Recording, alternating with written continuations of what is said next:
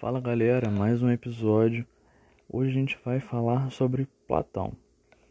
Antes da gente começar a falar sobre Platão, vamos fazer um momento review aqui. A partir de agora, em alguns episódios, a gente vai fazer esse momento de retomada do que a gente falou anteriormente, porque algumas coisas são importantes para a gente poder seguir o nosso fluxo de estudo. Na última aula, a gente viu sobre Sócrates, né? Aquela mudança que ele faz do objeto de estudo, que antes era natureza, lado de naturalistas, que ele traz para o homem fazendo essa filosofia antropológica. E a gente viu também que o fazer político-filosófico nas polis, em Atenas, estava muito em voga e acontecia muito na, naquele momento.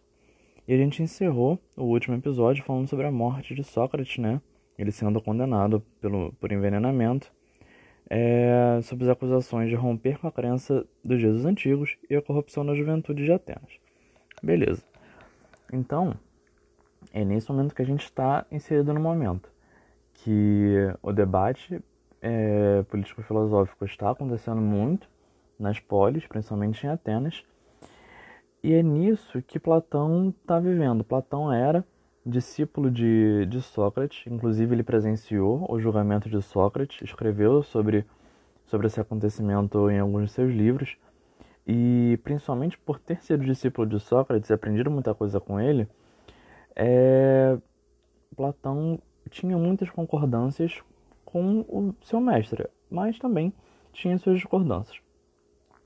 É, a gente sabe, né, e até viu na última aula, que Sócrates não deixou nenhum tipo de conhecimento escrito, porque ele acreditava muito na oralidade, no ato de passar o conhecimento.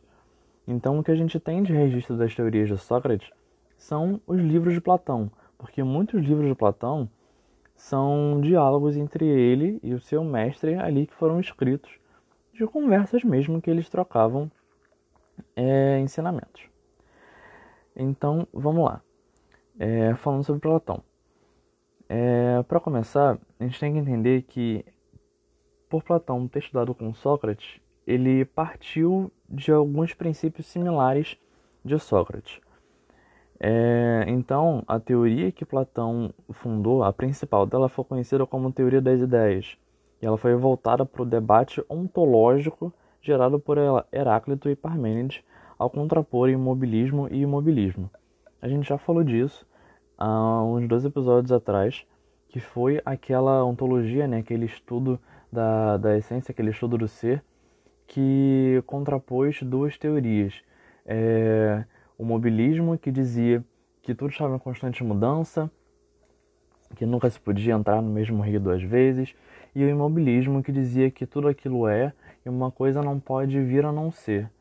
Que a gente viu né, que tinha isso na, na antiguidade. É, e Platão, ao observar essas questões né, que envolviam a mudança e a permanência, ele fundou a proposta dele, que era uma ontologia dualista. E o que era isso? Era uma ontologia, um estudo do ser, baseado no meio termo entre essas duas teorias da antiguidade, porque para ele ambas tinham razões, ambas tinham é, acertado em momentos específicos, em pontos específicos. Mas antes de a gente falar sobre a teoria dele, si, né, sobre a teoria das ideias, é, vamos falar um pouco sobre a construção dessa tal teoria. Platão utilizou muitas alegorias para poder exemplificar as suas teorias. Lucas, mas o que é uma alegoria? Basicamente falando, é um mito. É uma história mitológica, fictícia, né? Para poder exemplificar é, de forma metafórica um tipo de teoria. E a alegoria que ficou mais conhecida, que a gente mais vê, e que foi fundamental para a fundação da teoria das ideias, é a alegoria da caverna. Matar. O que, que é esse negócio? Vamos lá. No livro A República, Platão ele discorre sobre um homem.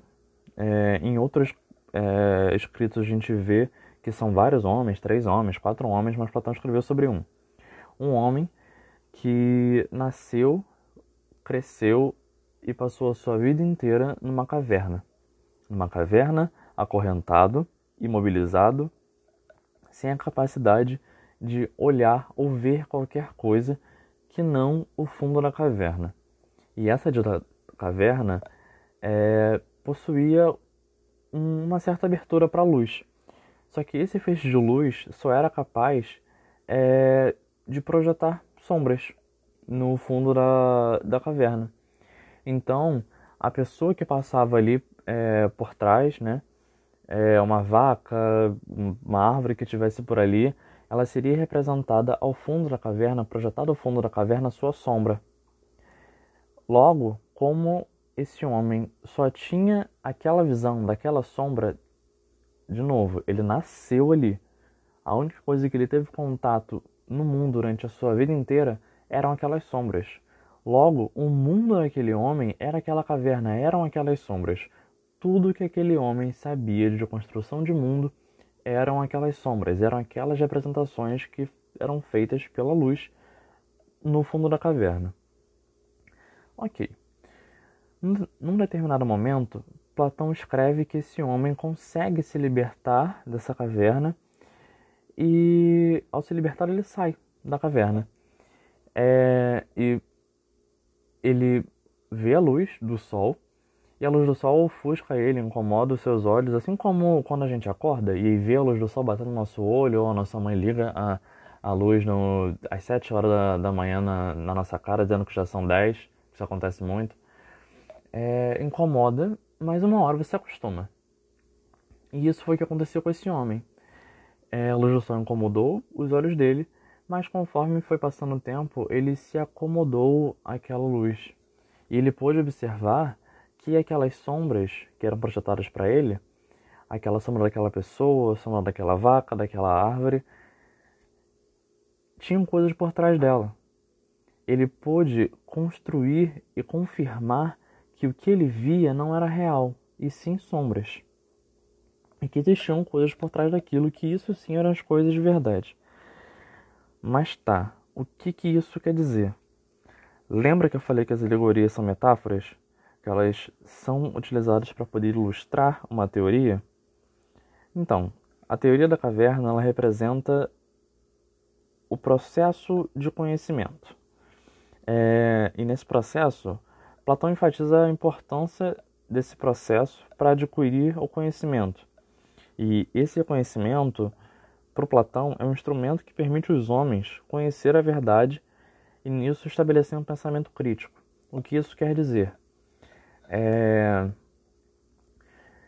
que o ato de quebrar as correntes, sair da caverna, contemplar a luz e se acomodar à luz é o processo de quebrar para com as suas doxas, as suas opiniões, que até então eram as sombras que eram refletidas para o homem no fundo da caverna, e passar pelo processo de atingir o conhecimento pleno, de chegar à verdade absoluta que é o mundo iluminado pela luz, fora da caverna. É, e com isso também ele coloca as sombras, as projeções no fundo da caverna como senso comum, porque dispensa o estudo investigativo e não, não preza por nenhum tipo de, de, de verdade absoluta, e sim são impressões é, colocadas para aqueles que não têm acesso ao processo de conhecimento. Beleza. Então, falando sobre a teoria das ideias em específico. Como eu já falei, Platão ele se inspirou nas teorias da antiguidade de Heráclito e Parmênides. É, e pelas razões né, que eles tinham na mudança na permanência, o Platão ele baseou a teoria das ideias em dois mundos: o mundo inteligível e o mundo sensível. Saquei. Sensível de sentimento? Não, meu anjo. Tudo que a gente for falar na filosofia que é sensível é porque é voltado aos sentidos. Aquele sim um sentido lá que a gente estudou na escolinha. Então, o mundo inteligível ele é voltado ao intelecto, à razão, ou a episteme. O que é episteme? O conhecimento, uma palavrinha que a gente já viu anteriormente. E esse mundo é o único que pode de fato gerar conhecimento perfeito. E nisso ele sofre a influência de Parmênides, uma vez que, no contexto que a gente está inserido aqui na Antiguidade Clássica, a verdade é algo que é, ela é imutável, ela é absoluta e a verdade permanece sendo a verdade. Então, a influência do Parmênides entra nisso. Parmênides diz que aquilo que é, é, e não pode vir a não ser. Lucas ficou confuso. Parmênides é o imobilista. Ele não acredita em mudança, ele acredita na permanência. Então a verdade permanece sendo a verdade. E é nesse mundo que a gente encontra tudo aquilo que é concreto, palpável e determinado. É, e acaba isso também ajudando a entender é, a relação né, entre o imobilismo, a verdade e o mundo inteligível. Já falando sobre o mundo sensível, né, aquele que a gente é, viu, que é voltado aos sentidos, esse mundo é apenas capaz de gerar doxa, ou opinião. E é por isso que ele sofre influência de Heráclito, porque uma vez que as opiniões mudam, e Heráclito era o filósofo que falava sobre o mobilismo, tem tudo a ver, né? É, da, da mudança do, dos parâmetros que a gente forma as nossas opiniões então é nele que a gente encontra as ideias abstratas, as essências abstratas das coisas que, que a gente vê. É... Mas então, por que, que o, o, o mundo inteligível é o único que pode gerar conhecimento perfeito? Então, para Platão, os sentidos são falíveis. Porque uma vez que, o senti que um sentido pode te enganar, ele já não pode ser mais confiável. Pô, não concordo muito com isso não. Você pode me dizer que ah, já aprendi várias coisas com os meus sentidos e tal. Bom, concordo, mas nesse momento aqui, na antiguidade, era isso. Você pode me enganar uma vez e eu não posso confiar em momento nenhum para poder me gerar conhecimento. E era nessa linha que Platão seguia.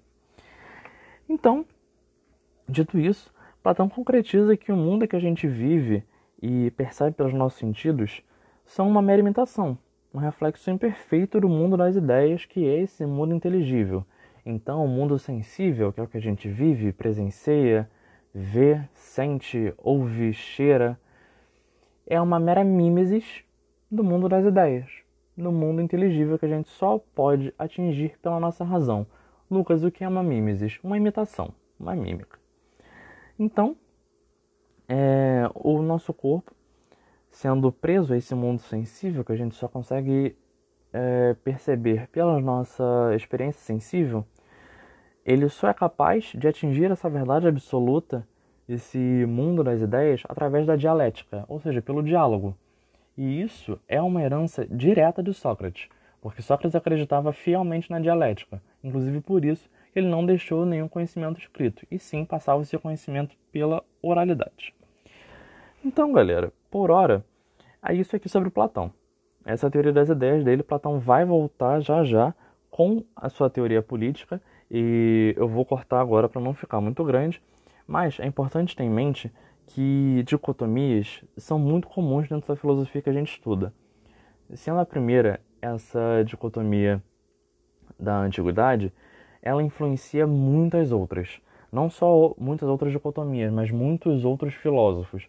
Filósofos da modernidade de 1800 vão estar falando sobre Sócrates. Filósofos da contemporaneidade de 2000 e pouco vão estar falando sobre Sócrates, vão estar falando sobre Platão. Então tudo se interliga. Mas quando for a hora a gente vai fazendo esses links. Espero que tudo tenha ficado claro, que tenha tirado as dúvidas de vocês. Mas qualquer coisa podem me chamar nas redes sociais que a gente faz de tudo para poder ensinar vocês. Valeu, galera. Falou!